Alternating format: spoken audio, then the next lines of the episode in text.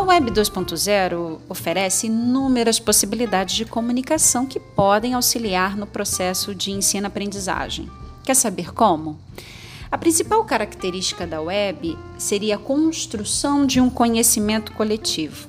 A internet, como esse grande espaço de informação, de conteúdo, tem forte caráter de colaboração, interação e compartilhamento.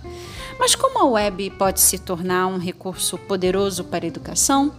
Eu diria a vocês que ela, na medida em que permite o compartilhamento e a colaboração, tornam o sujeito mais ativo, mais participativo, seja por meio de criação, seleção e troca de conteúdo.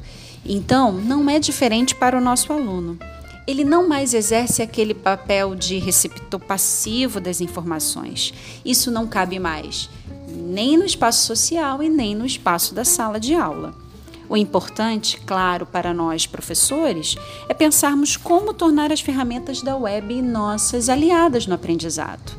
E aí eu diria que um bom caminho é estimular que os alunos tragam suas próprias experiências, seus interesses e seus conhecimentos para dentro do espaço de aprendizado. E as ferramentas da web são sim grandes aliadas para facilitar esse processo. Estão animados com o que tratamos aqui? Bom, no próximo áudio a gente vai falar um pouquinho mais sobre as ferramentas especificamente. Te vejo lá!